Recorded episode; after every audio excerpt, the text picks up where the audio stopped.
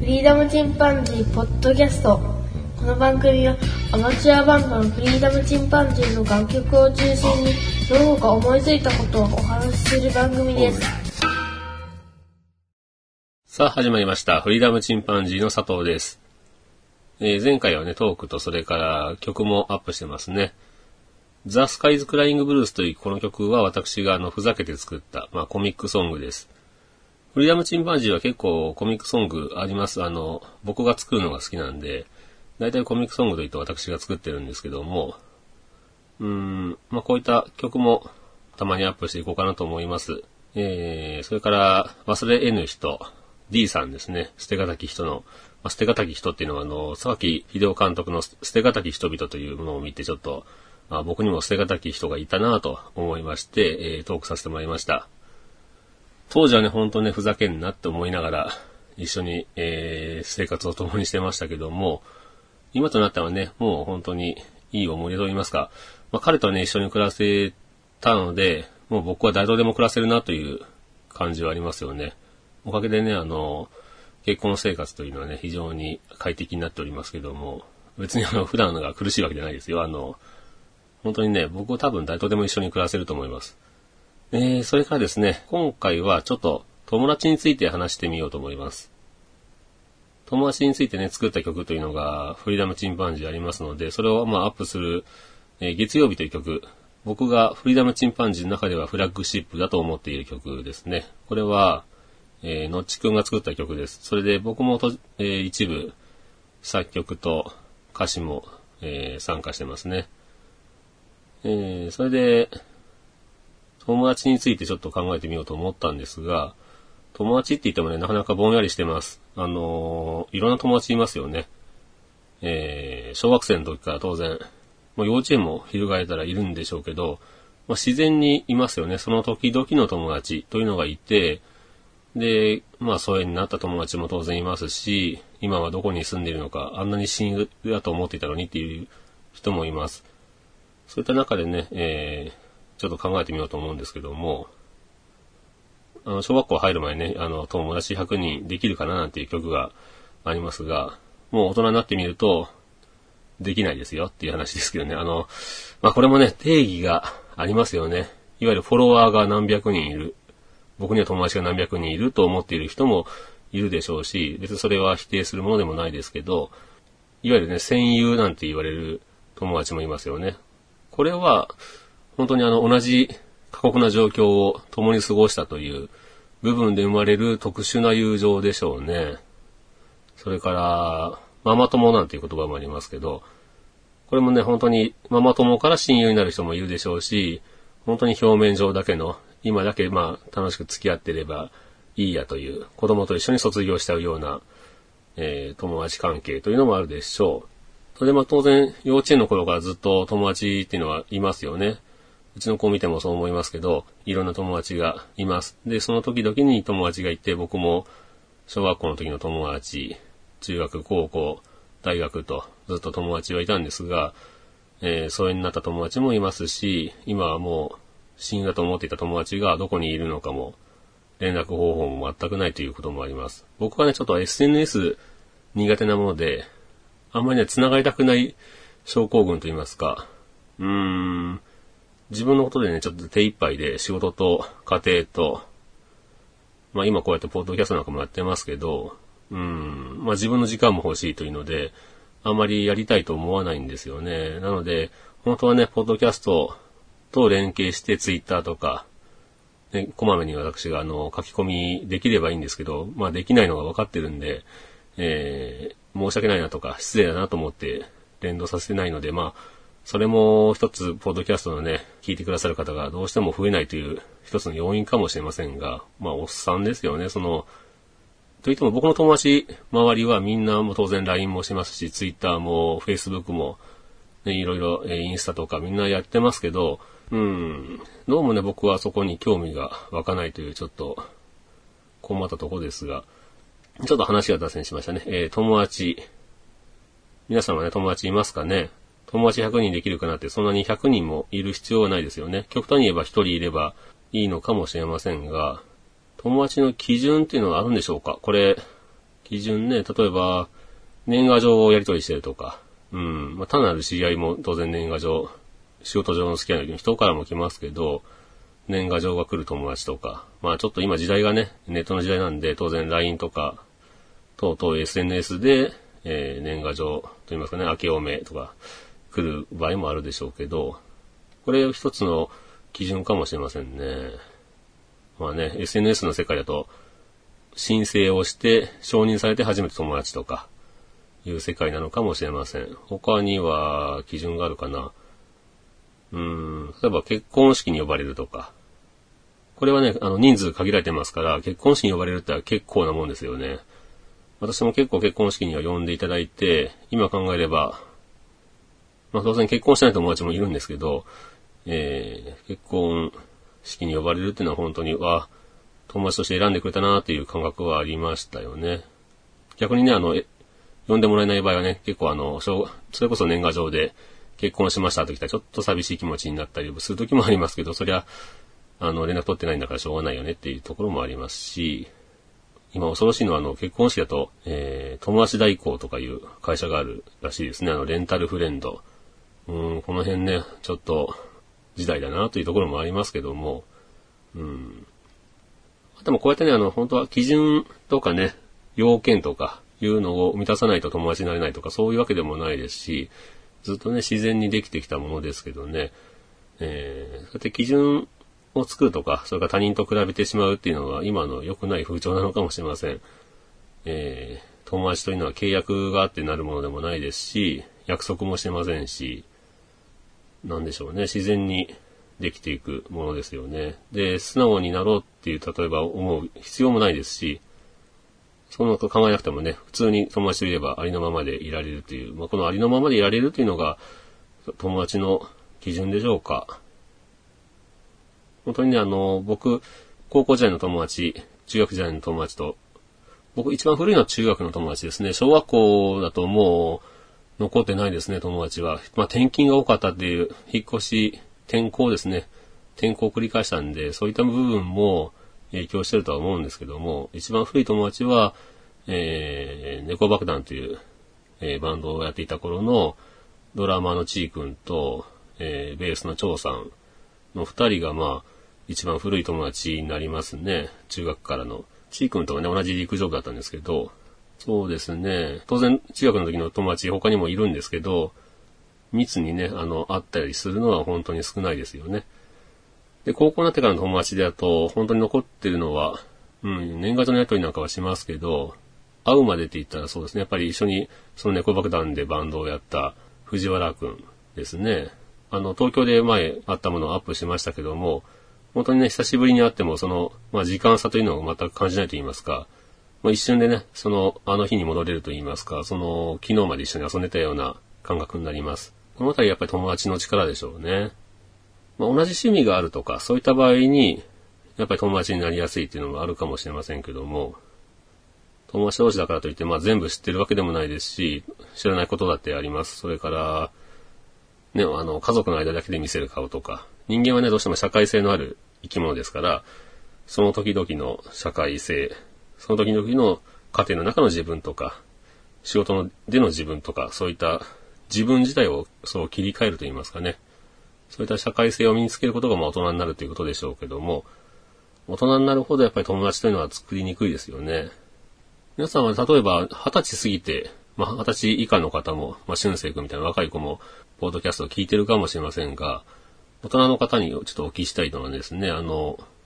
二十歳過ぎてから友達というのはできた方がどれだけいるでしょうか。二十歳と言わなくてもね、あの、まあ、社会に出てからと言い換えてもいいかもしれませんけども、僕の場合はあの幸いですね、あのフリーダムチンパンジーのメンバー、ケントのおっちに出会いまして、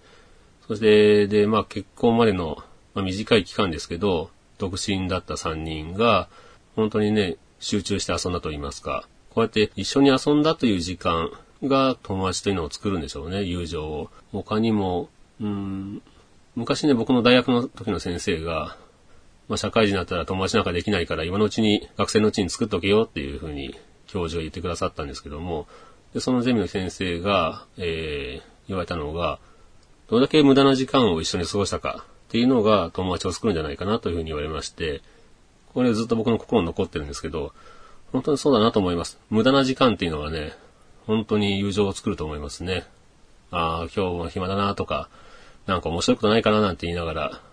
日々過ごした日もありましたけど、そういったものがですね、一緒になって夢中に遊んだとか、そういうところが友達を作るのかもしれませんね。スタンドバイミーという映画を見れば、本当に友達というものがぎゅっと詰まってますよね。とてもいい映画ですよね。あの映画の中で、えっと、僕の心残ってる言葉が、えー、本当にね、もう最後の方の、ラストの方に出てくる言葉ですけども、あの12歳の時のような友達はもう二度とできない。もう二度とという言葉があるんですけども、これ、12歳っていうのがね、ほんと肝ですけどね、本当に利害なしで、家庭環境とか、そういった、えー、あと、なんならもう性格の全く違う人間でもですね、なぜか友達でいられるというのが、小学生までの間でしょうね。だんだんと利害関係ができたり、うーん、なんて言うんでしょうね、本当対等でないと友達っていうのはなれませんよね。片方だけが突出して何かとか、まあ、住む世界が違うとか、そうなってくるとだんだんと友達というのは離れていってしまうものですけども、まあ、同じ、あの、映画の中でもですね、えー、まあ、友達というのはバイトのように入れ替わっていったというふうな言葉がありますが、今友達じゃなくてもね、その時親友だったと思えた友達とか、そういった友達というのは、じゃあ今疎遠だから友達じゃないのかって言ったらそうではないですよね。うん、心に残っていれば、やっぱり友達なんだと思いますし、その友達というのは大切なものなんだと思います。うん。まあ、友達ってね、例えば好きな異性にね、言われると、その場合だけちょっとネガティブな言葉になりますけどね、友達で言いましょうというね、あの、手のいい、えー、振られ方ですけども、よく私も言われましたが、えー、リバーフェニックスなんかね、本当にいい演技してますよね。ちょっとその後残念なオーバードーズで亡くなってしまうという悲しい亡くなり方しましたけど、まあ突出して演技がいいですよね。エースっていう役であの、ヤン、えー、ヤンキーと言いますか、不良役やってましたけど、これあの、キーファー・サザーランド、後でね、24に出られて活躍されましたけど、うん、キーファー・サザーランドも若い頃ですけどね、本当にいい演技してますよね。まあ映画の話しようと思って、あの、トークしてるわけじゃないんですが、うん、友達っていうのはね、本当になかなか簡単にはできないです。ですけどね、こうやって社会人になってからでも、無駄な時間を過ごせたりすると、きっと、友達にはできると思います。例えば、このポッドキャストも、まあ、肝としては友達に話すように話していけばいいんだなと、ふと思いましたね。だから、こうやって、たまたま全く知らない人でもね、聞いてもらってる方がいらっしゃれば、僕はもう本当に友達のように話しかけますんで、えー、友達のように思ってもらえたら嬉しいなと思います。ポッドキャストにもね、ポッドキャスターにも友達になりたいなっていう人がいっぱいいますけどね。それはやっぱりあの、その人たちのトークの魅力とか、その人の、その人の魅力ですよね。人間の魅力っていうのが伝わってくるからでしょうね。そういったところがあの、ラジオっていうのは、ちょうど1対1で話してるようなものですので、えー、友達には基本的には1対1のものですよね。まあ僕の場合こうやってバンドのメンバーとかそういう形で友達になってますけど、うん、1対2の友達とかではなくて、それぞれが1対1の、えー、友達関係だと思いますんで、えー、本当にね、友達増えたらいいなと思います。僕がそう思わなくても、えー、相手がそう思ってもらえたりとか、僕はね、あの、一応この番組のリスナーさんは、えー、勝手に友達認定、友達承認しますので、えー、よろしくお願いいたします。じゃあ、あの、お前、ツイッターやれよとかですね、あの、フェイスブックやれよという話になってくるんですけども、えー、このあたりね、なかなか僕のめんどくさがりなとこ出てますんで、そこは、もうそこも含めて、えーえー、許してもらいたいなと思いますけどね。本当に一緒にいて、全く肩に力が入らないと言いますか、よく気の置けない友達と言いますけどもね。要するにその気を置く必要がないということですよね。うん。まあそういった友達が皆さんね、あの、本当に個人的にできていけばいいと思いますし、こうやってポードキャストで繋がっていくというのも一つの緩い友達という範囲で増えていったらいいなと思っています。なんだかね、よくまとまんない話をしましたけども、そうだ、あの、友達について歌った曲ですね。あの、ホリダムチンパンジーにいくつかあるんですが、うん、あの、月曜日という曲、ちょっとアップしますので、聞いていただけたらなと思います。それではまた、さよなら。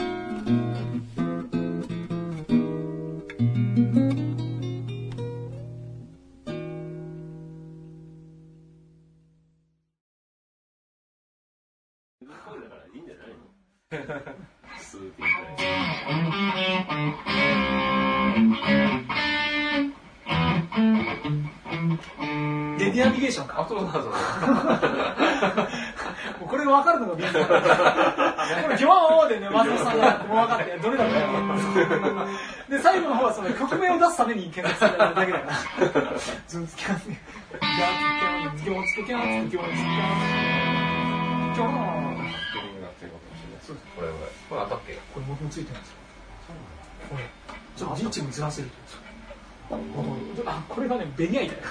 ベニヤ板ひどいよこれ本当にベニヤ板1枚ベニヤ板1枚中にあの芯の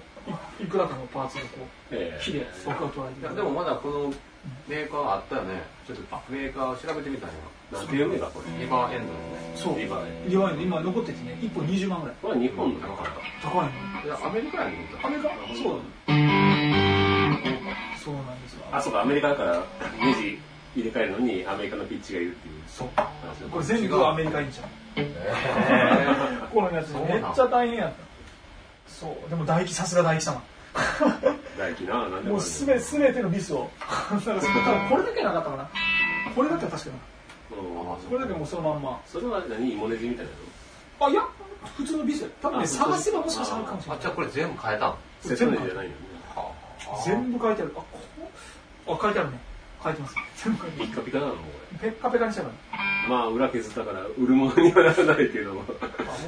自分のね、一緒のギターと思うよ。綺麗でしょ。綺麗綺麗。意外と綺麗ですよ。でもここ見たらねこのもうこれもね黄ばんでるんだよね。すごいんですよ。黄ばんでるのがかっこいいのに。でちなみにこの黄ばみもね取ったんです。あ、そう。黄ばみを取れるってやつがあって、うん。その漂白剤がめっちゃ強いからもうここにず全部こうティッシュをつけてそれに含ませて。あで2日間ぐらい放置したんでちょっとだけねネックも変えようと思ったら変えれんじゃない？変えれるんですがこれはですね。セットネジだもんな。このネックビスの開き方が普通じゃないの。真ん中からずれてるでしょ。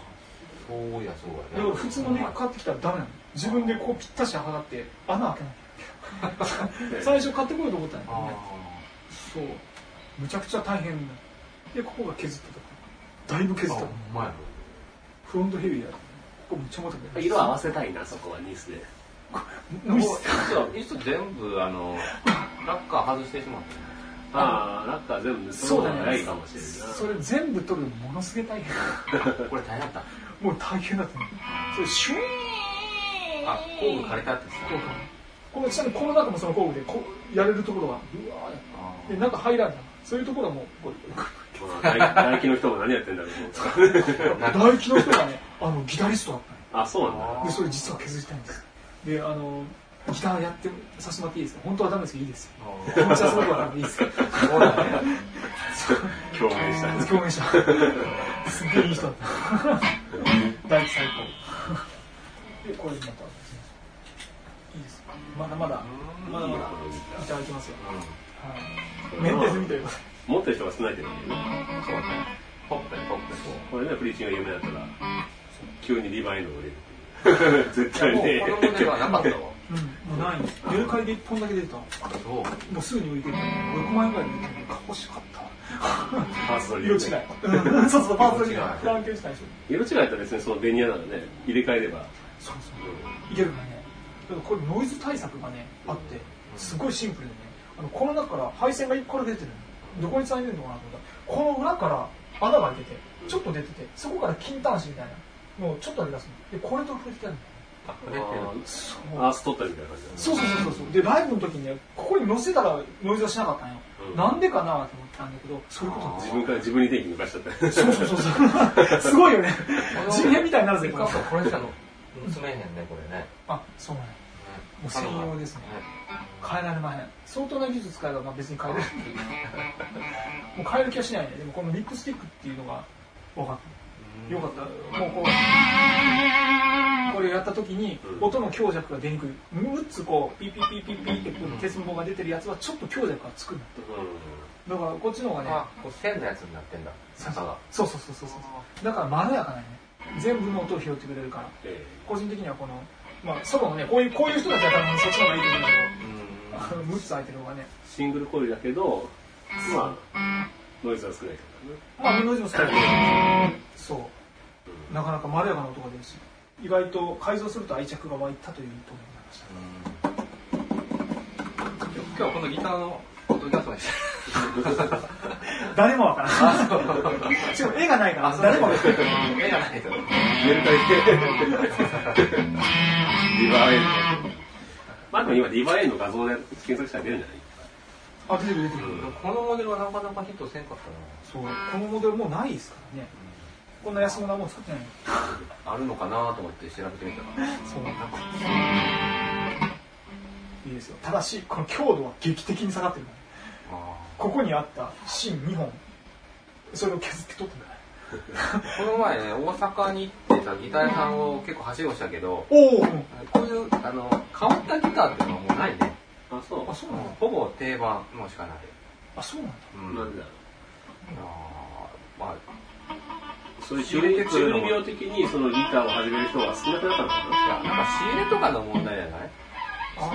ーあっち側から。こんなん1本で仕入れへんやんか。多分何十本とかの仕入れでしょ？そうのエピフォンとかね、ギブソンとかだったら。確かに。そうよね。うん。だから、そういう大きい楽器屋さんにはあんまないね。な。もう中古屋行った方が早いか。そうなんだ。あったとしたらもうヴィンテージとか。あそんなんしかなくて。新品の、あの、ちょっと変わったギターっていうのがなかったね。あ、新品だったね。まあ今はブームじゃないのかな、そういう。あ今始める人って結構その、なんだっけ、ラブライブじゃないそうだ軽音みたいなさ、ああいう使われてるモデルのとか、うんあまあ有名なミュージシャン使ってるやつとか。昔は結構あったかもしれない、こういうブームね。そう、変なギターブームみたいな。その、独自だね。うん。なんかバンドブームだから自分の色を出したいとかそういうのがあったのかな。あ名名古屋の中古楽器屋に寄ってきたんだよね。で、変なギターいっぱいあった。あ、そう。意外とあった。まあ、名古屋の県民性かもしれない。ガンダム、ガンダム居酒屋だっけ？ガンダム酒場。ガンダム居酒屋。ガンダム居酒屋って言って。あ、ごめん、ガンダム食堂か。ガンダム食堂食堂食べた。めっちゃうまかった。ご飯激うまでそう名古屋の中心部なのえ、いや、場所よくわかんあ、そう。それがない。15分ぐらい走ったけど、めっちゃよかったよ。あの、フリーダムチンパンジーポッドキャスト。この番組はアマチュアバンドのフリーダムチンパンジーの楽曲を中心にその他思いついたことをお話しする番組です。さあ始まりました。フリーダムチンパンジーの佐藤です。えー月曜日という曲をアップいたしましたが、皆様聞いていただけましたでしょうかフリーダムチンパンジーの、えーのっちくんと僕で二人で作ってますね。もうメインはのっちくんが作詞作曲しまして、一部私も参加してます。完成度の高い方の曲だと思います。僕の中では一番おすすめの曲ですね。僕の上の子ですね、長男もこの曲がお気に入りで、えー耳コピーしてね、ギターで弾いたりしてますね。皆様にもね、ちょっと気に入っていただけたらなと思います。さて、お便りをいただきましたので、ちょっとお便りを、ちょっと多いな、俺。お便りを紹介したいと思います。佐藤さんこんばんは。岡山県在住の主婦、ラジオネーム、リンゴスキーです。ポードキャストの検索から、タイトル画面に入り、初めて聞かせていただきました。うちも小さな息子がいるので、改めて防災をきちんと考えようと思いました。特に靴用の回路が温度が高く、離乳食の温めに使えるというのは勉強になりました。また、成長に合わせてストックも変えていかないといけないなと思いました。大切な情報ありがとうございます。佐藤さんもお体に気をつけて、ポッドキャストの配信頑張ってください。また楽しみにしてます。とメールをいただきました。えーこれはね、あの、赤ちゃんについて特に、えー防災についてお話しした回を聞いていただいたようですね。あのね、あの、今までケリーさんからいろいろ3回ほどメールをいただきましたけども、ようやくお便りが、えー女性からもやってまいりました。本当にあの、リンゴスキーさんありがとうございます。同じね、岡山県在住ということで、親近感湧きますよね。で、赤ちゃんがいるのかな？リンゴスキーさん。こういったね、あの、いろんなタイトルで僕のところは、一貫性はないですけどね、いろんなトークしてますので、その中でね、一つでも気に入っていただいたらいいなと思います。固定ファンという方もね、言ってくだされば嬉しいんですけど、まあ本当にね、いろんな話してますんで、興味のない回もあるでしょうね。この辺はもうしょうがないと思います。僕のね、思いついた自分の好きなことをどんどん話していきますので、えー、ご容赦いただきたいなと思いますけども、えー、赤ちゃんに限らずですね、もう子供たちですけど、本当に大きい地震が起きた時に、目の前に子供がいたからといって必ず守れるとも限らないですし、まあそういった意味で成長するとともにですね、子供に自分の身の守り方というのを教えるというのが大切でしょうね。まあ過度にね、恐怖心を与えてしまっても良くないですけども、えー、まあ、できるだけ楽しみながら、防災について一緒に普段話していければいいなと思います。で、こうやって子供の頃に経験したっていうことが、後にね、大きな意味が持つということもあるでしょうし、またね、全然違う、違うことないか。えー、大人へのね、準備期間として、一生にね、基礎になることを、えー、日常生活から学んでいけたらなと思いますけども、うん、こうやって防災を考えるということがとっても大切で、日常生活にもね、あの、いろんな危険が潜んでます。交通事故とかいろいろありますよね。そういった安全を意識する力とか、あと、場所とか状況を適切に判断して自分の体を守るという行動力。それからね、自分自身の命の大切さとか重み。自分の命が大切だと思える子は、他人にも優しくなりますからね。で、こういったあの気持ちを育んで、自分の命は自分で守るという意識を、まあ、形作ってあげないといけないと思います。その意味でもね、防災教育を、まあちっちゃい頃から始めるというのは意義があると思いますね。で、家庭内においての保護者の意識というのが、まあ子供の自分の体を守るという意識の定着に大きく左右すると思います。えー、防災絵本とかそういったものもありますので、えー、まあそういうのを図書館で書いてね、えー、話したりとか、そういうのやっていって、まあ自分自身、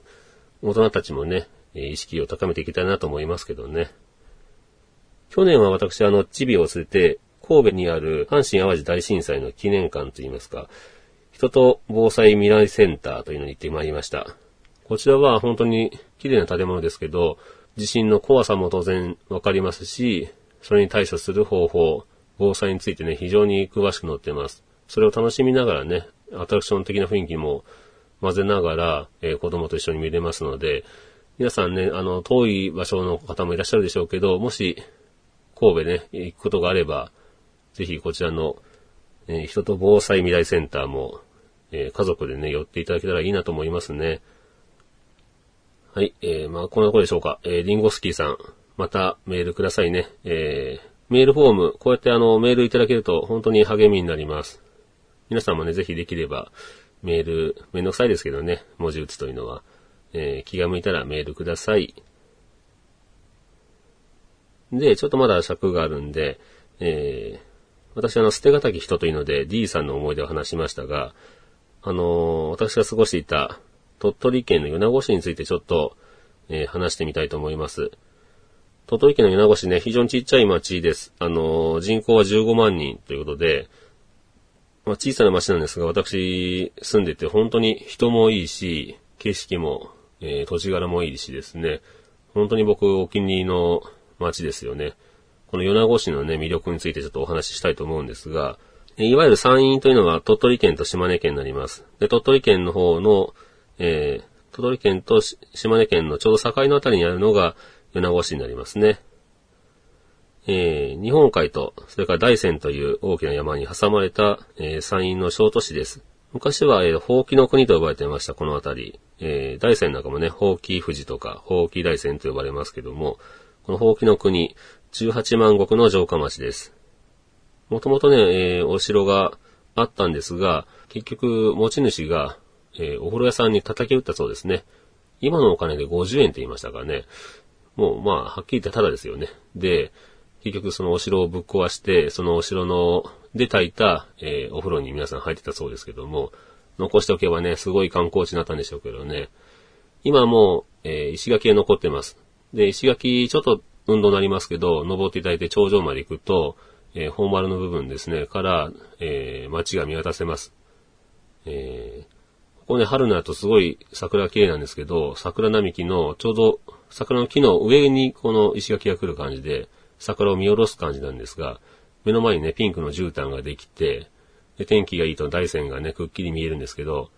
一度僕がいた時は、そのピンクの絨毯の向こうに白い雪をいただいた大山が見えて、本当に綺麗な景色でしたね。それで、えー、米子市ですけども、まあ、近くにも、えー、まず市内のお話ししましょうか。米子市内には、えっ、ー、と、旧鴨川という川が流れています。映画のね、ロケなんかもされていますね。そこには寺町という風に言われるお寺さんが、古いお寺さんがね、ずらっと並んでたりとか、それから道昌町という町があります。これは道が笑う町と書いて道昌町ですけど、ニコニコ笑ったね、お地蔵さんが置いてありますけどもね。で、あの、ここにいるおばさんとね、一回お話ししたらですね、えー、そのおばさんのおじいさんかな、が、えー、夢で神様のお告げのようなものを見て、川の中にお地蔵さんが眠ってるから掘り起こしてくださいと、ふうに言われて、で、町内の人を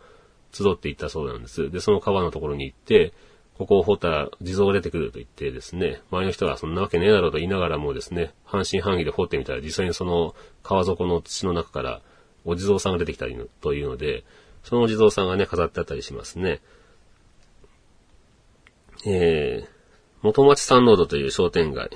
があります。で、この商店街は、えー、米子市っていうのは、ね、なぜかあの、えー、エヴァンゲリオンってあのアニメで有名な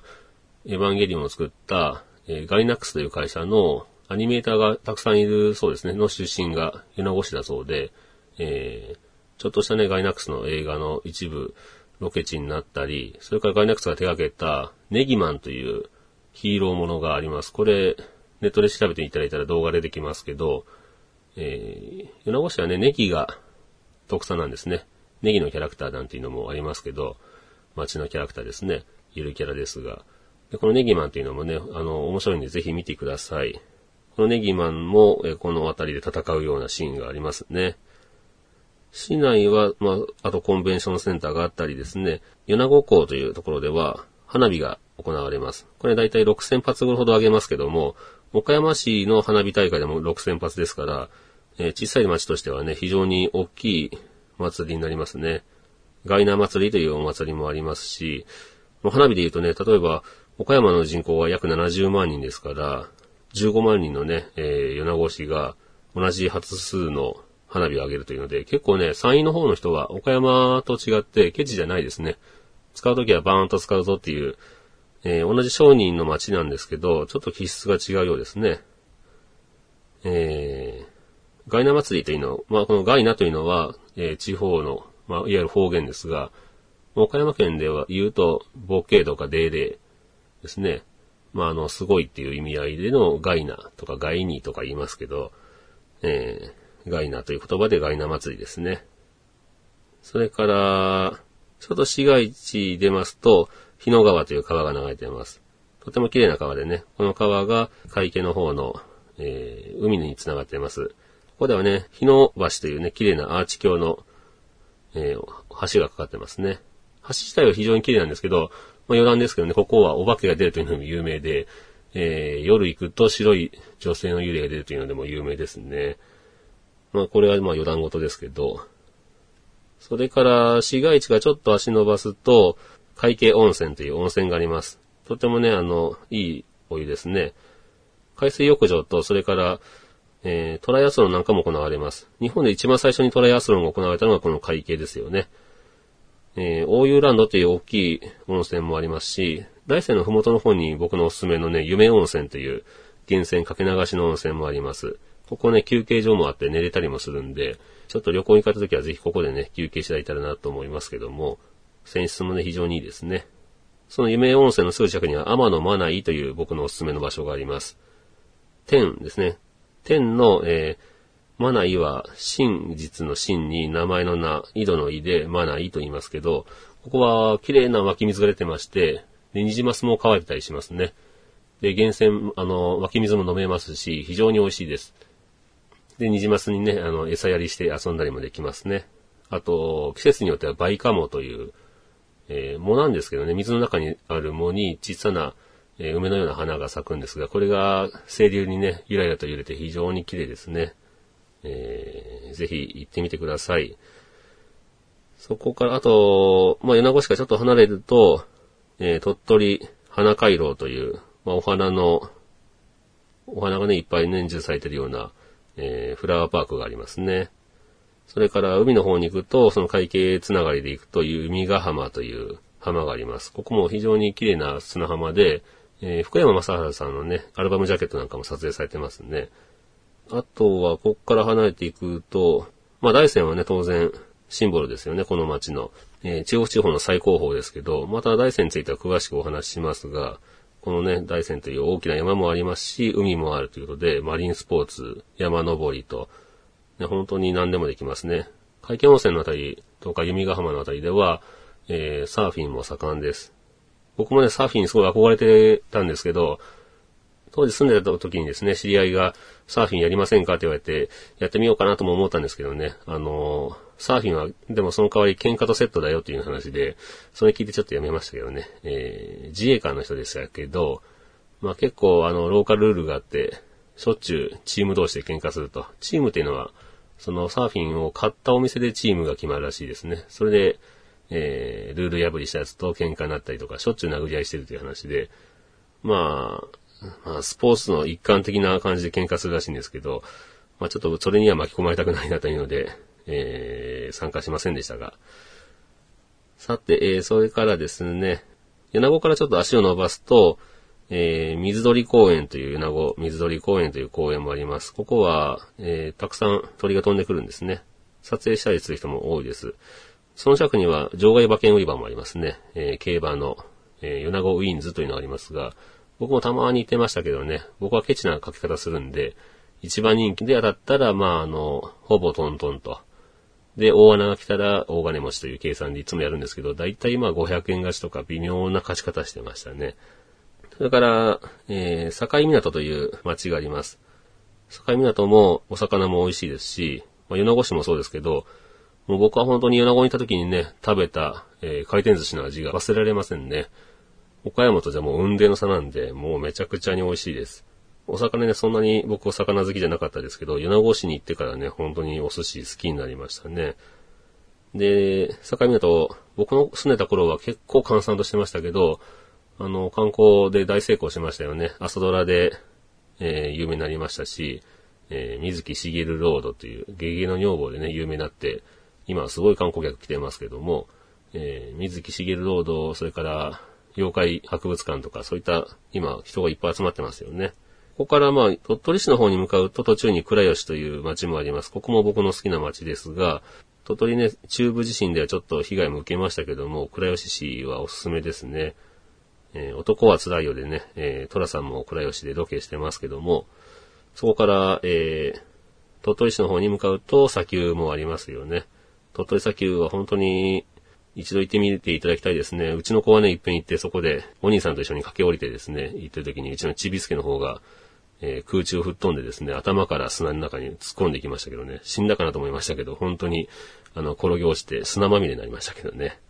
まあ今考えると面白かったですけど、まあ、鳥取県っていうのはちょっと地理じゃないですけどね、国の地理みたいに、本当に東西長くある町ですね。だから、県としては、えー島根だけでなくて、広島、岡山、兵庫、京都と5つの県と接してます。まあその本当に西部に当たるわけですが、鳥取県もね、中部、西部、東部と呼ばれてます。西部というのが米子市ですけど、僕がいた時にそういえば西部消防署というのがあったんです。で、お、西部消防署があるなら西部警察もあるぞと思ってね、探してみましたけど、西部警察はありませんでしたね。でもあの、西部消防署ってかっこいいですけどね、名前がね。こういった感じで僕の、えー好きな米子市、